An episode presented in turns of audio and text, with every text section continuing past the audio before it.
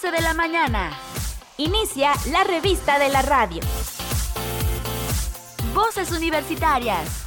Proyectando luz. Escucha. Voces universitarias. ¡Comenzamos!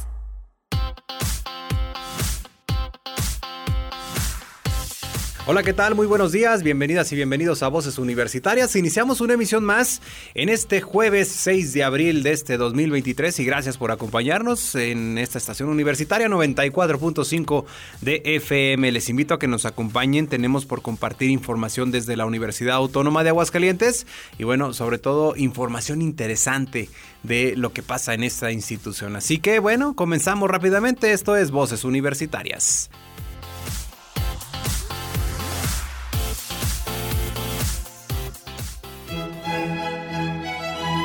Anecdotario musical con Checo Pacheco. Ay, vida mía.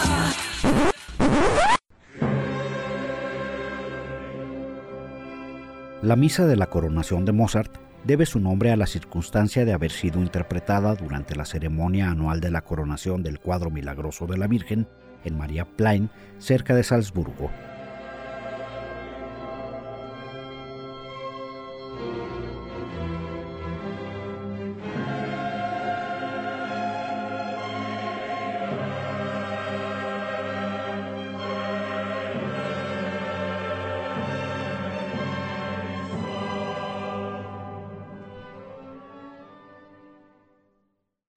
One, two, three, four.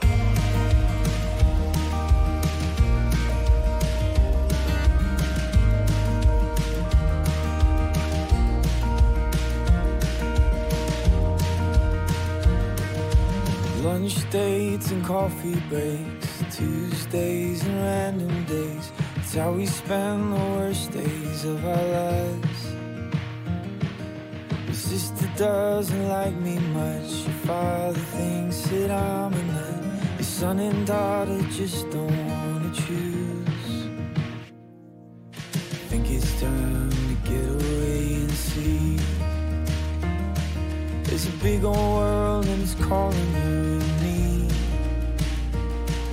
Seattle's cold and I don't like New Orleans. There's a place I know would fit for you and me. Let's go to Carolina. We could start a new life. Already my best friend. Why don't you be my new wife? I don't like living. You don't have much to trust in. You're scared to love again. I don't wanna miss a blessing. Carolina, Carolina. The weather's nice and the leaves still turn. We just settle down and the kids can learn The home isn't a place but a feeling. There's American pride and Southern charm. Sunday school and lots of arms. We can spend the rest of our lives. Let's go to Carolina. We could start a new life. You're already my best friend. But don't you be my new wife? I don't like living. You don't have much to trust in. You're scared to love again. I don't wanna miss the blessing. In Carolina, Carolina, Carolina, Carolina.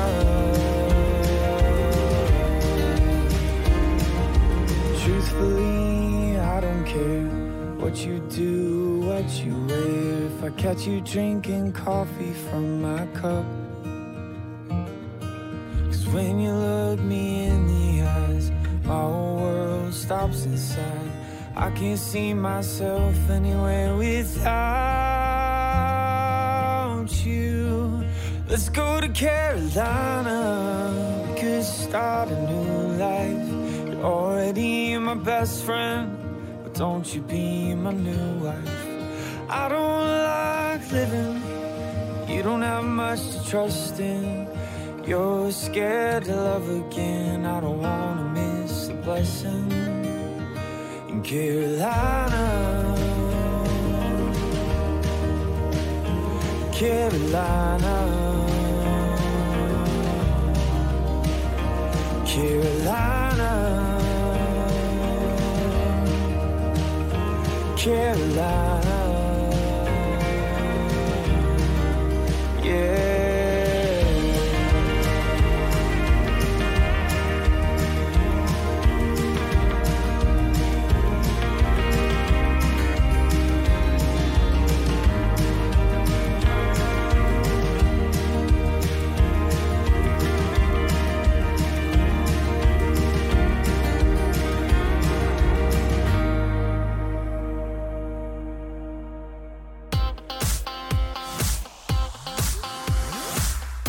Síguenos en Facebook Radio UAA.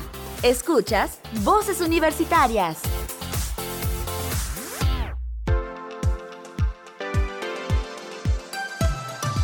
Estamos de regreso y gracias por continuar con nosotros aquí en Voces Universitarias. Vamos a seguir con más información. Justo la semana pasada tuvimos la oportunidad de platicar con el maestro Piri Herrera, que a bien, bien acompañado nos eh, trajo a la licenciada Mónica Patricia Cabrera Herrada, que sobre todo para platicar esta experiencia en el crecimiento personal y la importancia y el impacto que tiene al momento de dar sus clases aquí en la universidad. Y bueno, nos quedamos con, con las ganas de seguir platicando, por lo que pues eh, me, me da mucho gusto que nos vuelvan a acompañar, sobre todo para seguir con este tema que la, la idea principal es darlo a conocer a todos, compartirles la experiencia de cada uno para que lo apliquen por la importancia, sí personal, por supuesto, sí de su alrededor, pero sobre todo lo que pueden generar con los estudiantes en ese sentido. Si ven a un docente que tiene la energía, que viene con muchas ganas, que viene bien preparado y que intenta de una mejor manera dar ese conocimiento para los jóvenes, pues los jóvenes van a también tener otra actitud. Entonces, qué bueno que nos acompañen el día de hoy. Primero los recibo, muchísimas gracias y buenos días. Buenos días, gracias por la invitación. Buenos días. Sam. Otra vez por aquí este, para platicar de cosas interesantes. Quiero empezar eh, esta semana recalcando algo muy, muy importante.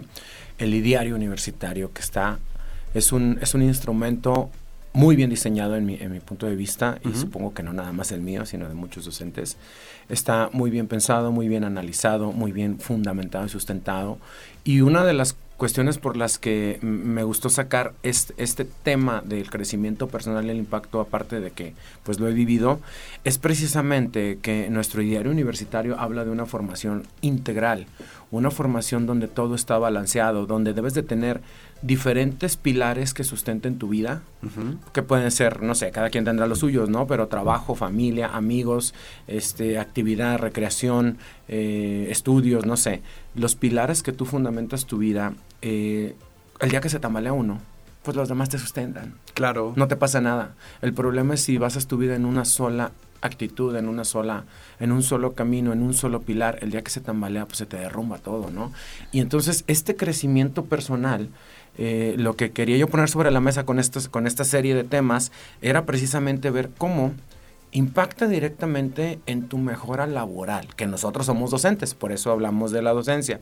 Pero todo esto que hemos platicado lo pueden aterrizar cada quien en sus trabajos y vas a ver que se trata de eh, el mismo tipo de cosas. Y bueno, Mónica, que nos acompañó la semana pasada, eh, nos va a seguir platicando un poco de su experiencia. Eh, decíamos la semana pasada que ella ahorita se dedica a este kickboxing desde hace bastantes años. La y, escalada y la deportiva. escalada La escalada deportiva, deportiva. que está genial. Y ahí, bueno, la idea de invitar a, a- a Mónica es que nos siga platicando de su experiencia y de cómo impacta, porque hablamos de la parte docente, de la parte de, de mi energía, mi vibra, mi transmisión. Y quisiera también que habláramos de la parte de qué te llevas al salón exactamente, aparte de esa vibra, de esa energía, de, de las cosas que van este, en segundo plano, por decirlo así, el impacto indirecto, no sé, ah, no sé cómo plantear esa parte, sino, por ejemplo, yo me adquiero energía y bueno, la tengo y la transmito, pero ¿qué directamente robas, Moni, de tus actividades físicas y las pones o las llevas o las ejecutas en alguna actividad de clase, en alguna cuestión con tus alumnos? Fíjate que A mí me ha servido mucho, bueno, el practicar artes marciales como el kickboxing y ahora la escalada deportiva porque es un gancho para mis alumnos. Cuando yo llego por primera vez a un salón de clases, es clásico la presentación, ¿ok? En, en inglés, ¿qué haces? ¿A qué te dedicas? ¿Qué tus hobbies y todo esto, ¿no? Entonces, pues empieza a dar ese intercambio de información. Cuando yo les digo, no, pues yo practico kickboxing ya desde hace pues 14 años, y este, ahorita ingresé a lo de la escalada deportiva y pues así, y ¿no? los chavos se sorprenden, por Entonces ellos supuesto. dicen, ¿cómo? Porque no esperan que la maestra, Claro, que, o sea, no la exacto. grabadora, la mochila, no, nuestro kit de maestros piensan que nada más esa es la única actividad que tenemos y pues no, obviamente no, no hay. Entonces a mí me ha servido eso como un gancho, ¿no? Para traer su atención, para que ellos pregunten, para que ellos indaguen un poco más. Y aparte yo lo he aprovechado también para poder de alguna manera inculcar o poner mi granito de arena con ellos en el, en el sentido de que es importante que ellos busquen, como decía ahorita Piri, sus pilares, ¿no? que ellos tengan diferentes pilares en su vida que les ayuden a tener una- un desarrollo integral.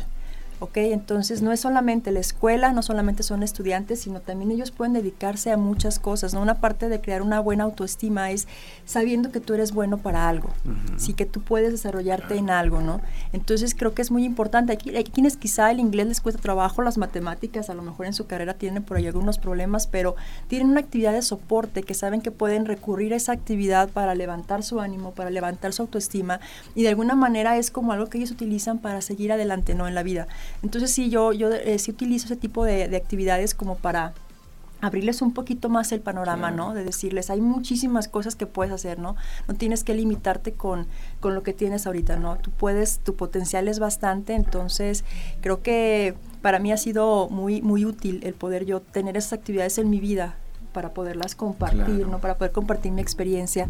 Eh, porque te digo, soy maestra y llega un momento en que como eh, dice Piri, por ejemplo, en la pandemia, que nos la pasábamos enfrente de un monitor, Sí, entonces no. yo no veía a mis alumnos, yo los veía por un monitor y algunos pues ni Sí, las sí, ni caras, las entonces fue sí, realmente algo pues depresivo, se podría decir, claro. ¿no? Hubo, ustedes saben que hubo mucha gente que tuvo depresión, que tuvo ansiedad, entonces muchísimas enfermedades mentales.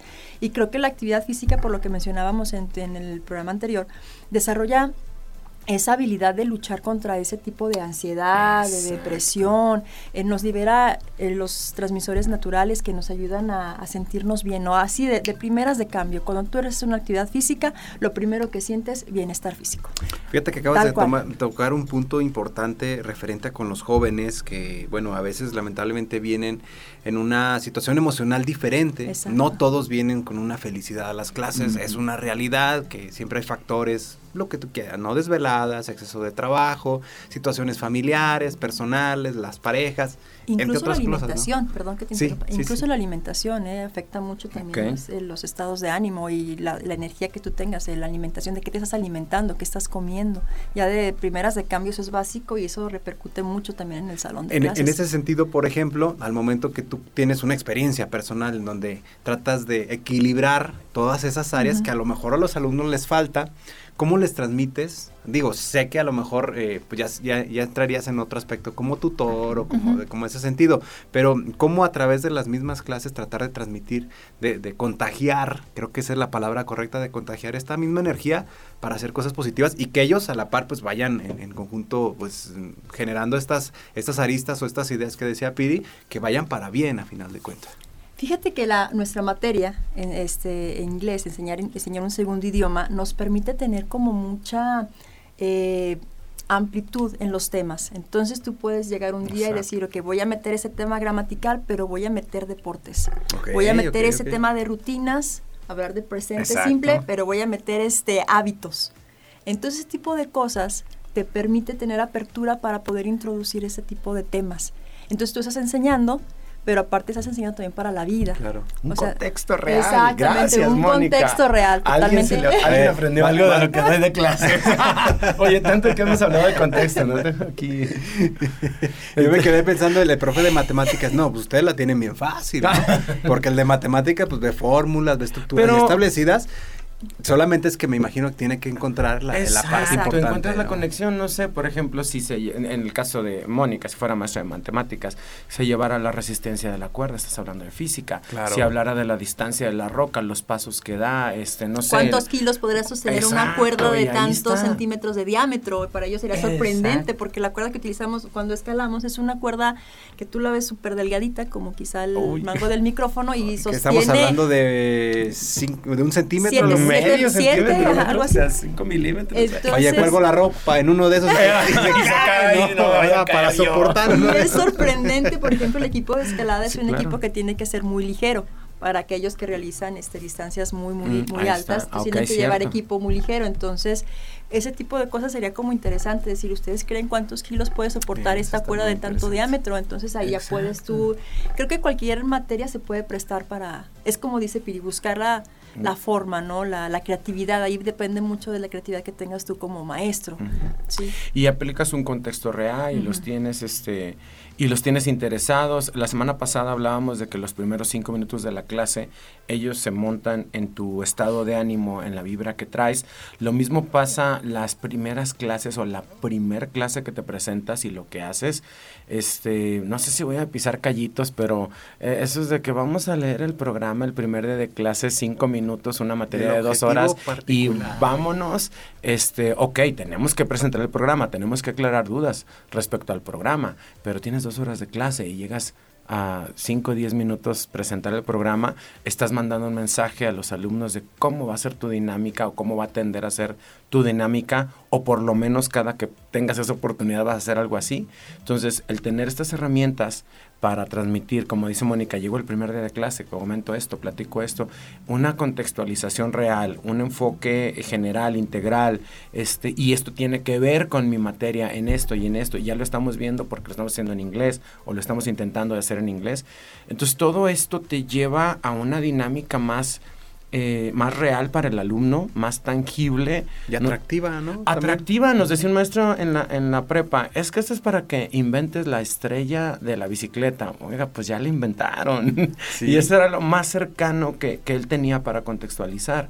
Pero aquí estamos hablando de este algo interesante, algo atractivo, un reto que no nada más te brinda, este, por ejemplo, ahorita que entró a la cuestión alimenticia, pues hay un, todo un temario alimenticio donde Exacto. puedes hablar de muchas cosas y otra vez hablamos de idiomas, hablamos de biología, hablamos de este que, De turística, turística, Sí, ve, sí, o sea, sí, ve todo lo que puedes meter por ahí, simplemente porque tienes un desarrollo integral positivo, Sí. positivo, encausado, y eso es lo que puedes transmitir a tus alumnos. Lo importante a destacar es que a final de cuentas, si contigo como docente no empiezas a generar esta, o ese positivismo en tu vida, pues obviamente las cosas no van a funcionar o no van a dar de sí tan fácilmente No, no. como se puede decir. Los noto a ustedes, si tuvieran la oportunidad aquí nos escuchan, pues con una vibra positiva y con un ambiente siendo la hora que sea, me imagino que ustedes siempre andan con, con, la- con las pilas al 100, se pudiera decir. Entonces, sí creo que tiene que ver mucho Sí, eso, claro. pero obviamente para que ustedes o para que cada quien llegue a este punto, requieres de todo ese contexto de manera correcta, ¿no? Sí, claro, buscarla, buscar siempre este algo que te beneficie, o sea, buscar el no dañarte ni dañar a los demás. Yo creo que ya es un principio básico y ya de ahí este una cosa te lleva a la otra. Sí, al principio yo te lo digo por experiencia, eh, a diferencia de Mónica que toda la vida ha sido deportista, eh, yo apenas tiene 3, 4 años que realmente me discipliné. Me discipliné entre comillas, ¿eh? Disciplina no quiere decir que todos los días a la misma hora y al mismo tiempo. Bueno, sí, sí quiere decir eso, pero, pero yo no lo hago así. Simplemente mi disciplina llega hasta no lo voy a dejar de hacer. Claro. No lo voy a dejar de hacer y... Este, Pero aparte porque no puedes dejarlo. Sí, no, o bueno, sea, llega un momento porque en que ya llegas se convierte... Sí, en ya- un hábito. Se convierte en un hábito. Y aquí, por ejemplo, es muy importante lo que comenta Piri, que hay veces que hay motivación, ¿no? Y también es, la motivación es importante. Pero más que la motivación, ahorita lo que sale es la disciplina. Sí, o sea, porque motivación, hoy me puedo levantar motivada y mañana no. Y mañana no. Sí, Entonces, sí, sí, este cierto. mes estoy bien motivada y me pasaron cosas bien padres, estoy bien motivada, pero ya pasado mañana no. Entonces ahí es donde entra la disciplina. Yo siempre les digo a mis alumnos, es que más importante que la motivación es la disciplina. Entonces, si tú quieres que un hábito realmente se desarrolle, Exacto. es a base de disciplina, no es a base de motivación. O sea, porque la motivación pues viene de afuera, pero la disciplina es de decir, yo me levanto, yo hago, y en todo, ¿eh? Eso aplica en todo en una actividad deportiva, en, una, en, en, en, la escuela, en cualquier cosa que tú hagas, es disciplina totalmente. Entonces creo que ahorita, no sé, este, los jóvenes están como que batallando por ahí, por ese lado, ¿no? Como uh -huh. que les cuesta uh -huh. trabajo desarrollar hábitos, desarrollar esa disciplina que necesitan. Nosotros ahorita como maestros tenemos pues un aliado muy bueno que es la tecnología, pero también es un, es un enemigo porque nos roba mucho la atención de los alumnos. O sea, quitarles la atención del celular híjole, es complicado, claro. ¿no? Es complicado, es llegar y luchar, que voy a luchar contra el celular porque tú tienes que estar acá y no, y no dependiente ahí. del aparato. Claro. Porque sabemos que, bueno, es, es causa, esto causa dependencia, causa ansiedad, sí. el no tenerlo en la mano, el no estarlo viendo, ¿no? Yo trabajo con universitarios ahorita, todavía en niveles de secundaria, preparatoria, dices, ¿sabes qué? No puedes sacar tu celular, está prohibido. En niveles universitarios ya es un poco más flexible, entonces tú tienes que estar luchando con ese tipo de, de situaciones también, ¿no? Y, y, es también, todo, todo es cuestión de, de, disciplina. Ahora sí que...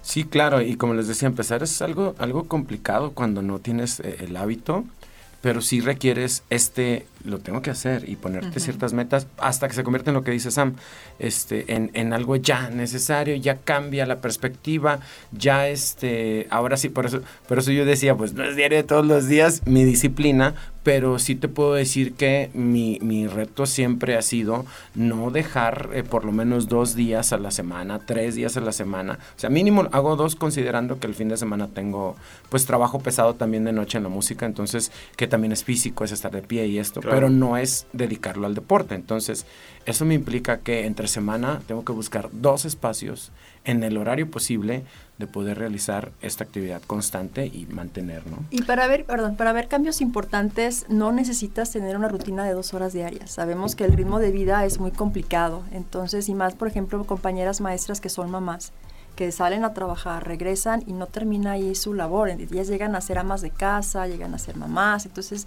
no necesitas una rutina de ni siquiera de una hora, ¿no?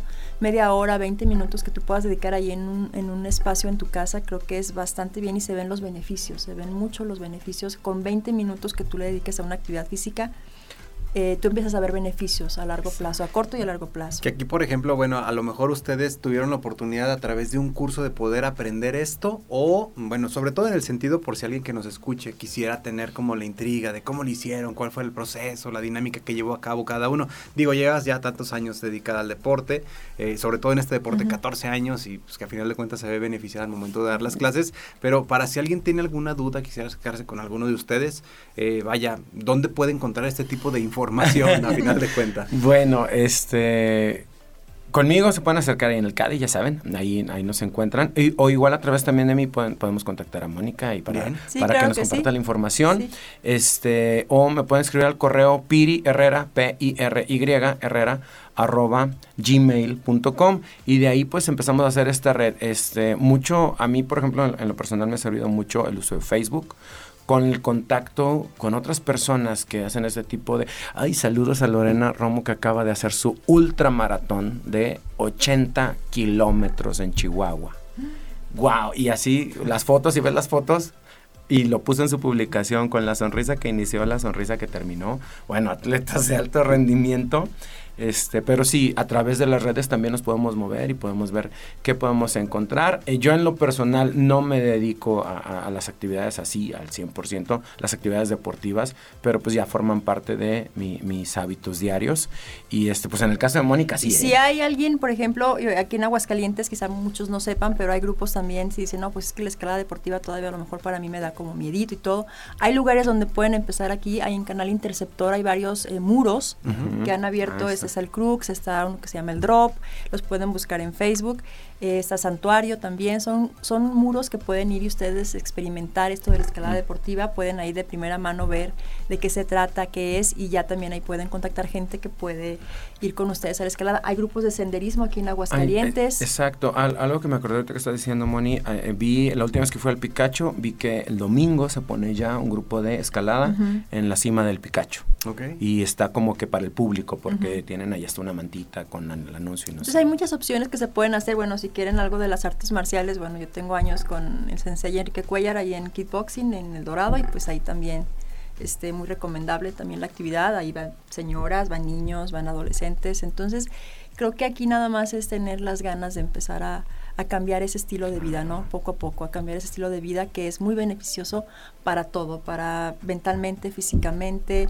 y pues yo se los recomiendo ampliamente. Les agradezco por supuesto que compartan con nosotros esta información y bueno, el incentivo para quienes nos escuchan, que empiecen con Sí. algo que a final de cuentas les va a funcionar a futuro y bueno, Exacto. que ese algo sea la, la base para que todo el desarrollo del ambiente que tengan o su Claro. contexto que tengan a su alrededor pues pueda funcionar para cualquier aspecto. Pues les agradezco que nos acompañen. Gracias. Muchas gracias por acompañarnos. Gracias. Gracias hasta luego. invitación. Gracias, continuamos.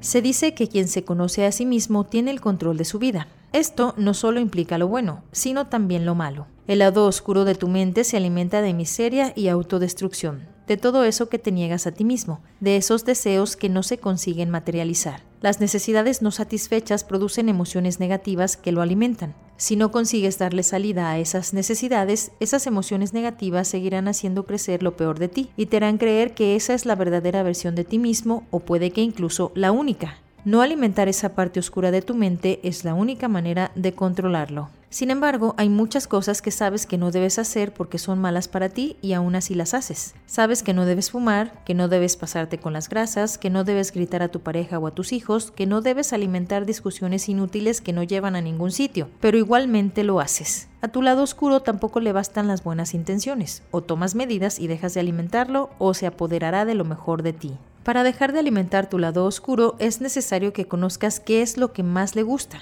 Este se alimenta de los apegos psicológicos negativos, esos sentimientos que hacen que te aferres con fuerza a un estado anterior que te crea angustia. Estos apegos negativos te impiden sentirte seguro, equilibrado y fuerte. Se expresan a través del rechazo, la humillación, la traición, el sentimiento de inutilidad y de fracaso. Toda esa negatividad alimenta la parte más oscura de tu psique, la cual crece con tus sentimientos, pensamientos y comportamientos negativos, con la influencia que ejerce la gente tóxica que hubo y hay en tu vida. Cada vez que algo negativo ocurre en tu vida o cada vez que recuerdas algo que no te gusta, sale a relucir tu lado más oscuro, que se aferra a esa negatividad como si no hubiera más salida. Entonces, más miseria, autodestrucción y negatividad atraes para alimentarlo. La solución para hacer frente al lado oscuro de la mente es entrenarlo conscientemente. Hay cosas que no se pueden eliminar, pero a las que sí se puede hacer frente familiarizándose con ellas. El lado oscuro oculta mucho más que deseos incumplidos, aspiraciones frustradas o ilusiones rotas, pero solo uno mismo puede sumergirse en él y explorar.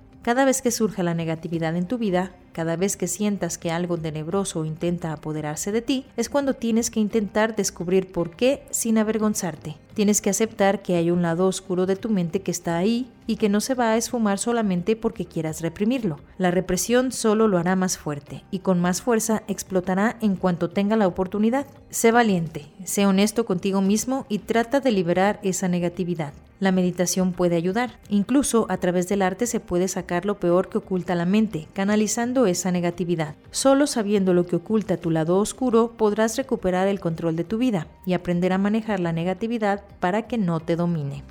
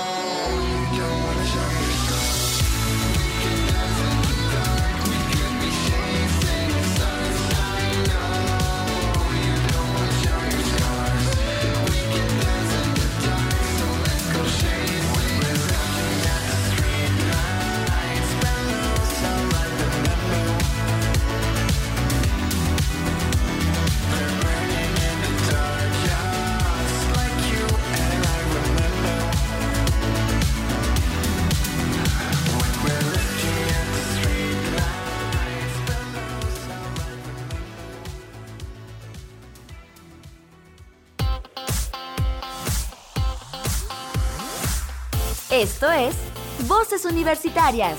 Regresamos.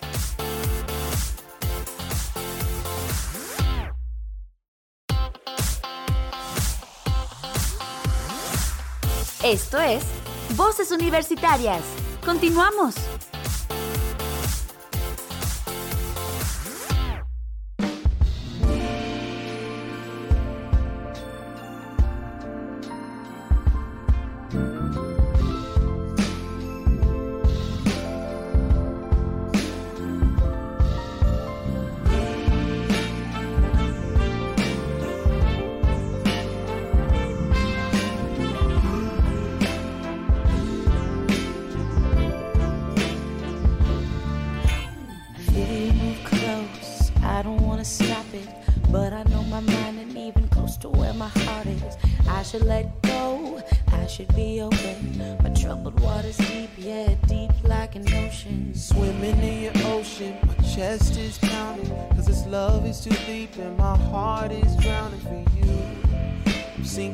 And I can't make a move. I'm way down with these feelings for you. There's a million reasons why I should say no. If we cross the line, we can't go back to before. All I really know is I'm not ready for this. You're so much more to me than a risk. Oh, every day you remind me. I've been walking through the dark cause your love is blind. You can shed some light if you take. Realize my love has got years behind it. Can't stop, can't stop thinking how this love,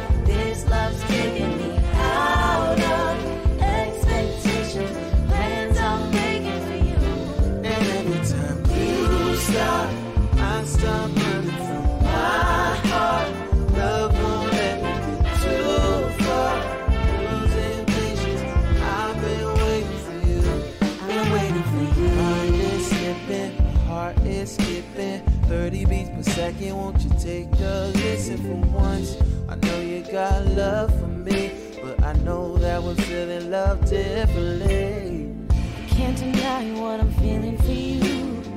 It's been so long since I felt something true. I won't admit that I'm scared to jump in. Maybe this is magic, this is how love begins. Let's not try to pretend we can't be more than friends. I've been here from the start, I'll be here to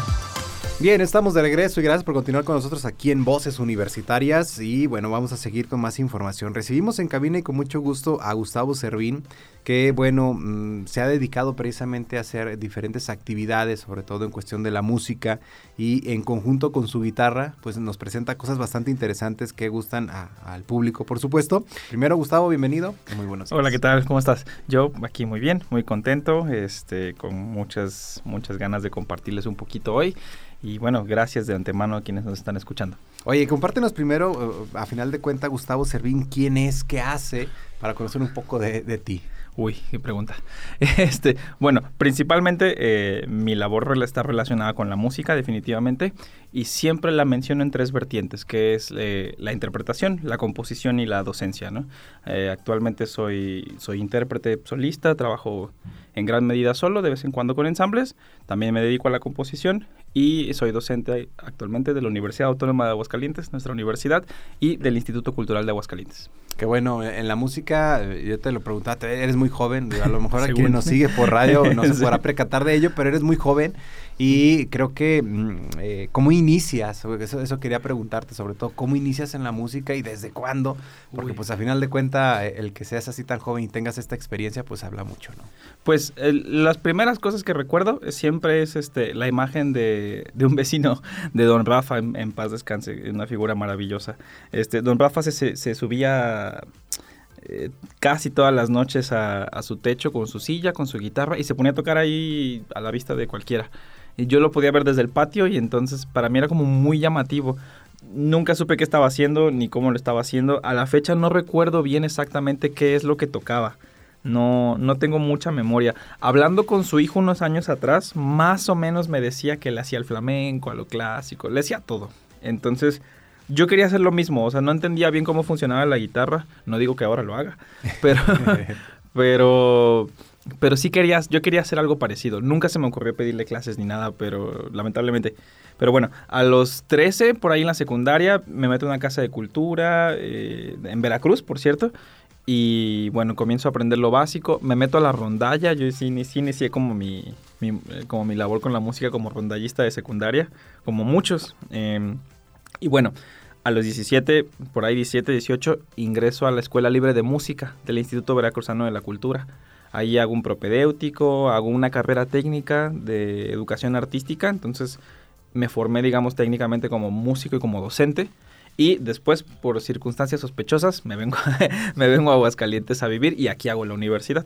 Ok, y ya in- iniciaste eh, más grande. a- la Sí, sí, sí. Eh, yo llegué aquí a los a punto de cumplir 22 y ya, ya estando en la universidad en las primeras semanas, estas como de, de introducción que nos hacen, ya estaba yo cerca de cumplir, a un mes de cumplir los 22. Oye, que aquí, por ejemplo, es importante destacar que para ser parte de la licenciatura en música, pues obviamente se requiere de habilidades, se requiere de conocimiento. Incluso tienen otro proceso para poder ingresar a la carrera, que esto permite, obviamente, eh, tener primero mejores alumnos, pero sobre todo mejores egresados. Sí, se supone que sí. Nosotros tenemos eh, un, un- como tres etapas o tres exámenes. El exani que todos hacemos por, por norma.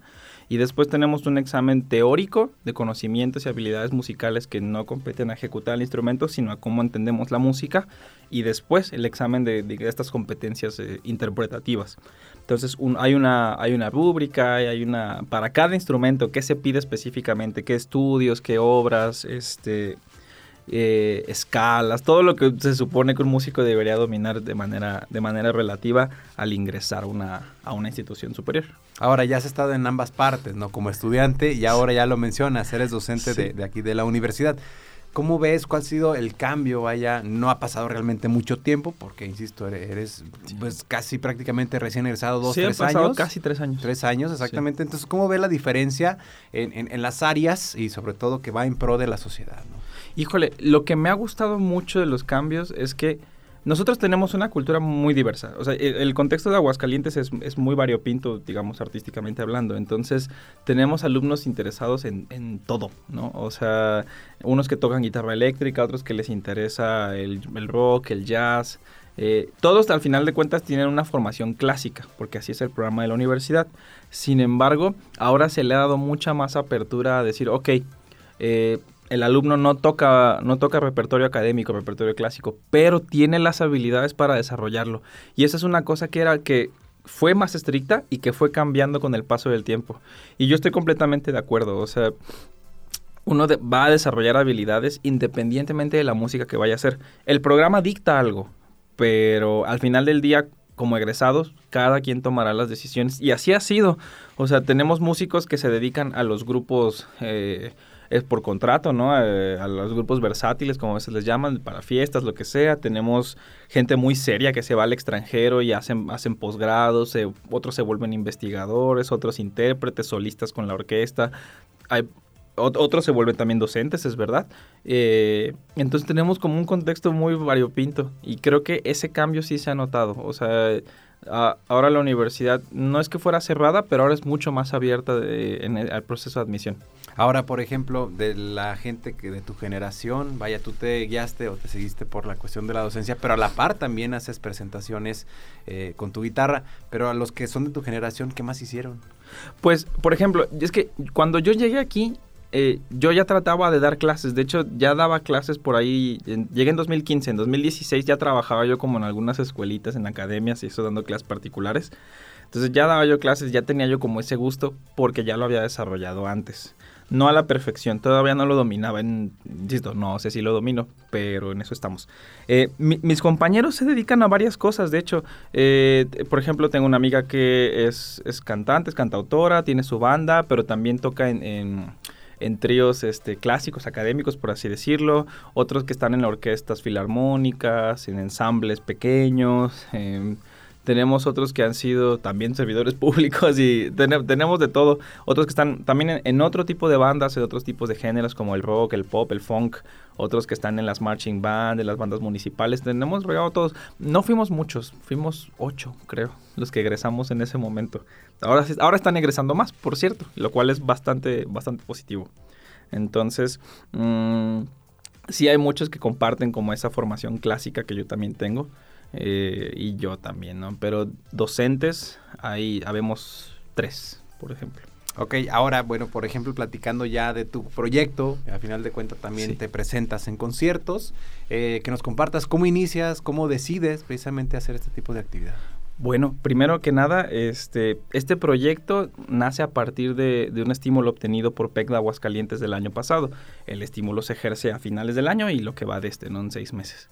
Eh, yo tenía una curiosidad. Mm, el año pasado estaba yo tocando repertorio de Latinoamérica. O sea, yo quería tocar eso. No lo había tocado mucho durante mi formación universitaria, entonces dije, bueno, pues ahora es cuando, ¿no? Eh, y entonces me llega la pregunta de qué es la música latinoamericana, ¿no? O, o qué es la música mexicana, por ejemplo. Así fue como llegué directamente. Entonces, la música latinoamericana o mexicana, nosotros entendemos que música mexicana a veces es el folclore, ¿no? Entendemos el mariachi, el son, la música que se hace en los guapangos, los danzones, que son cubanos, pero, pero se hacen aquí. Entendemos eso cuando escuchamos música mexicana, ¿no? Eh, pero luego también está mexicanos haciendo música, pues es música mexicana, ¿no? Eh, sea que estén en Polonia, en Reykjavik, lo que sea, ¿no? Y luego también estaba otra pregunta, dije, bueno, ¿qué pasa si hay gente extranjera haciendo música en, en México? ¿Eso es música mexicana? Para mí sí, ¿no? Entonces, de todo este montón como de, de choro ahí medio extraño que me, que me fui preguntando, nace la idea de qué significa la música mexicana para los mexicanos. Entonces, eh, tenemos, insisto, estas mismas respuestas, ¿no? Sobre todo el folclore, esta cosa que apela a la historia, a los nacionalismos, bla, bla, bla, bla. Pero la verdad es que hay muchos compositores, muchos, muchos trabajando muy duro todos los días para difundir su repertorio que se está viviendo en este momento y que ellos están súper activos, algunos más jóvenes, algunos más grandes, pero todos están trabajando durísimo. Entonces, eh, este proyecto que se titula Pozo con Viento es un proyecto discográfico el cual integra cinco obras de compositores mexicanos, incluido uno aguascalentense. ¿Cuáles son las obras Ok. y quiénes son los Tenemos autores? todas las latitudes. Tenemos obras de Leonardo Coral, que es un, eh, un compositor y catedrático de la Universidad Nacional Autónoma, Autónoma de México. Tenemos a Lupino Caballero, que él está en Chihuahua, en el Conservatorio de Chihuahua. Tenemos a Wilfrido Terrazas, que él, ah, no me acuerdo dónde nació, pero sé que trabaja en Ensenada y en general se mueve entre México y Estados Unidos. Eh, tenemos a, a Carlos Ávila, que él de hecho Es docente también del departamento de música, eh, fue jefe de departamento hasta hace, un hasta hace unos meses. Y yo me atreví a, a- a colarme entre las filas de esos compositores, entonces también integro una obra de mi autoría. Oye, excelente, que esto, bueno, ya lo tienes eh, presentado, ya se ha presentado en algunos lugares.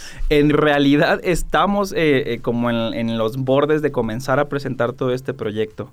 El 7 de abril tenemos el lanzamiento en plataformas digitales y pronto estaré ahí por ahí compartiendo noticias en redes sobre los lanzamientos físicos. Siempre tardan un poquito más. Bueno, ya lo mencionabas, este proyecto, mm, bueno, con la beca que obtienes de PECTA, precisamente eh, se va a estar lanzando, se va a estar dando a conocer a todo el público para saber de las próximas presentaciones o de lo que vayas a estar haciendo, en dónde podemos conocer información. Ok, Pri- principalmente eh, en mi página de Facebook normalmente ahí es donde más, más, más estoy publicando contenido y ahí estoy como Gustavo Servín, guion, eh, guitarrista y compositor, así como bien, bien formal el asunto.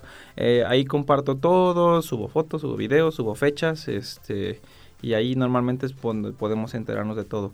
También en Instagram estoy como G, arroba G Servín Guitar en inglés. Y me pueden seguir. Principalmente en esos dos. Y bueno, en YouTube pueden encontrarme como Gustavo Servín, tal cual. Ahora ya también funciona con arroba, entonces arroba Gustavo Servín. Y ahí estoy subiendo los materiales. Me toca grabar unos videos también al respecto del- de la música, no nada más el disco. Entonces por ahí voy a estar subiendo material y, y espero que les guste.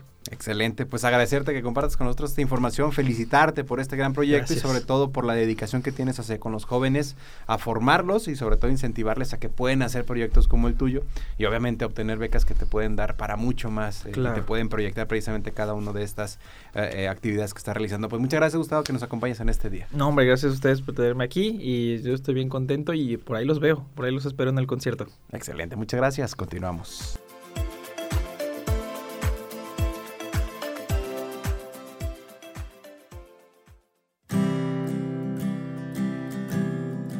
Gracias por habernos acompañado. Que tengan excelente jueves. Les espero el día de mañana en punto de las 11 de la mañana para conocer más de lo que pasa en la Universidad Autónoma de Aguascalientes. Mi nombre es Samuel Ornelas. Pásenla bonito y hasta la próxima.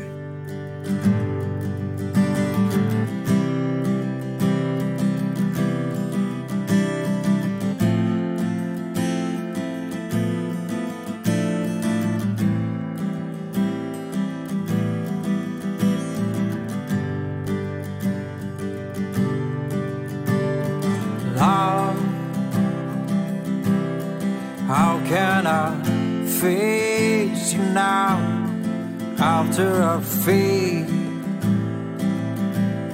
in what I believe? All the time I used to worship you was there to hold you each time you fell. Far I'm a dying soldier in the war. Unloved, love, I love you close and far. I love you close and far. I love you, love, young.